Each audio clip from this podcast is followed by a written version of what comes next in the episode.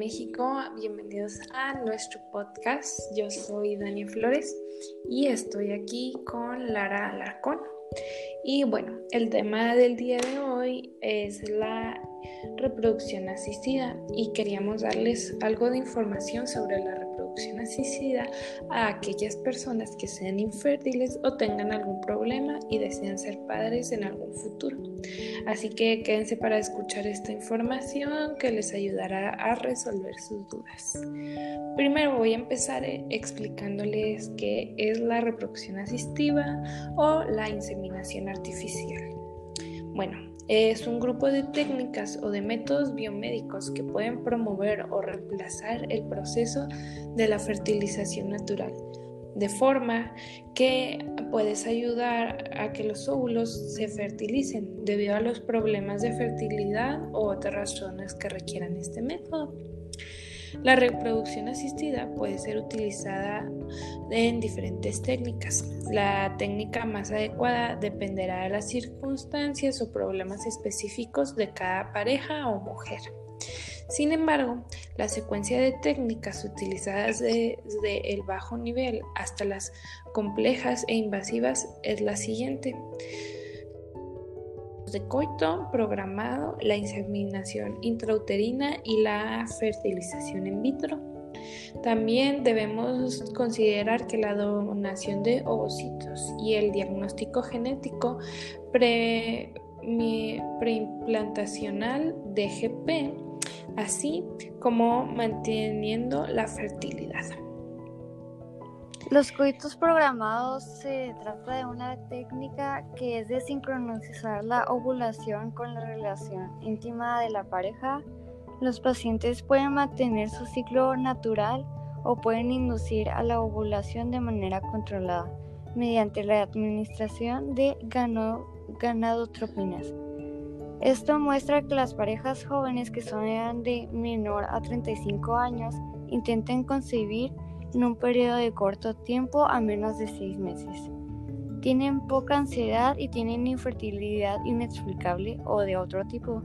La prueba básica realizada ha obtenido resultados normales.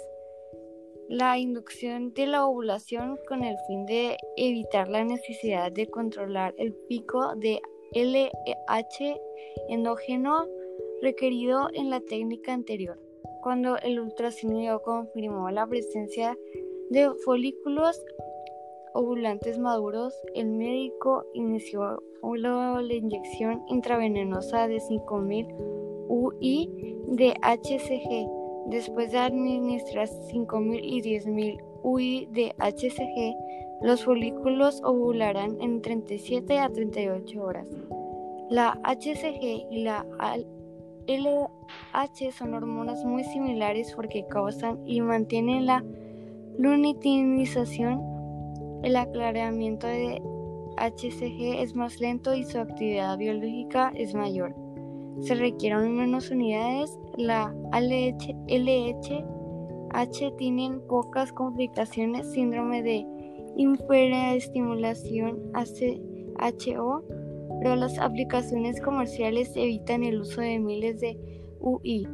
Esta tecnología permite un mejor control del tiempo de ovulación, por lo que se pueden programar para relaciones sexuales 0 y 48 horas, inseminación de 24 y 48 horas o succión folicular de 36 horas. De esta forma ayuda a la planificación de las clínicas, especialmente los laboratorios de FIV. Ok, bueno, ahora vamos a hablar de la inseminación intrauterina. Eh, también puede ser llamada inseminación artificial o donación de esperma. La inseminación artificial permite que la fertilización se produzca de una forma natural al introducir espermatozoides en el útero. Es necesario encontrar una forma de ingresar al óvulo maduro y fertilizado como un embarazo tradicional. La mayor diferencia y ventaja de la inseminación artificial es que el recorrido del esperma es más corto y es de menor riesgo. Por lo tanto, debe entenderse como introducción de semen o esperma en la vagina de la mujer con fines de un embarazo. Este método se llama inseminación artificial. Generalmente esta técnica 13 de cada 100 ciclos de fertilización resultan en un embarazo y cada 100 parejas que completan 4 ciclos, 60 parejas quedan embarazadas. Todos los embarazos, el 15 al 20% son gemelos y otros 15 fracasan. Este método es bastante efectivo y como lo dijimos es un poco más fácil ya que es más corto y de menos riesgo con eh, la introducción del semen. Para poder realizar el ciclo de inseminación artificial se deben cumplir una serie de requisitos. Se debe eh, patentar al menos una trompa de falopio. El semen debe ser de alta calidad y otros factores como la edad de la mujer, el tiempo y, los ciclos de inseminación anteriores. Eh, hay otro tipo de fecundaciones como la fecundación in vitro, etc. La reproducción asistida o la inseminación es un grupo de técnicas de métodos biomédicos que pueden promover o reemplazar el proceso de fertilización natural. Eh, asistida puede ser utilizada eh, diferentes técnicas, la técnica más adecuada pues va a depender de cada una de la mujer, de la mujer o de la pareja o de los problemas específicos que estos tengan. Se trata de sincronizar la ovulación con la relación íntima de la pareja. Los pacientes pueden mantener su ciclo natural o pueden inducir a la ovulación de manera controlada mediante administración de algunas ganadotropinas. Otros factores como la edad de la mujer, el tiempo de la infertilidad y los ciclos de inseminación son los, como los, son los anteriores. También debemos de hablar sobre las leyes de estas técnicas en nuestro país. En México no existe una ley que regule específicamente la tecnología de reproducción asistida. Las clínicas que realizan estos tratamientos se rigen por la Ley General de Salud y los reglamentos de investigación en humanos o leyes secundarias que permiten los ensayos en mujeres embarazadas embriones y fetos, si están de acuerdo y pasan los lineamientos éticos establecidos por las autoridades.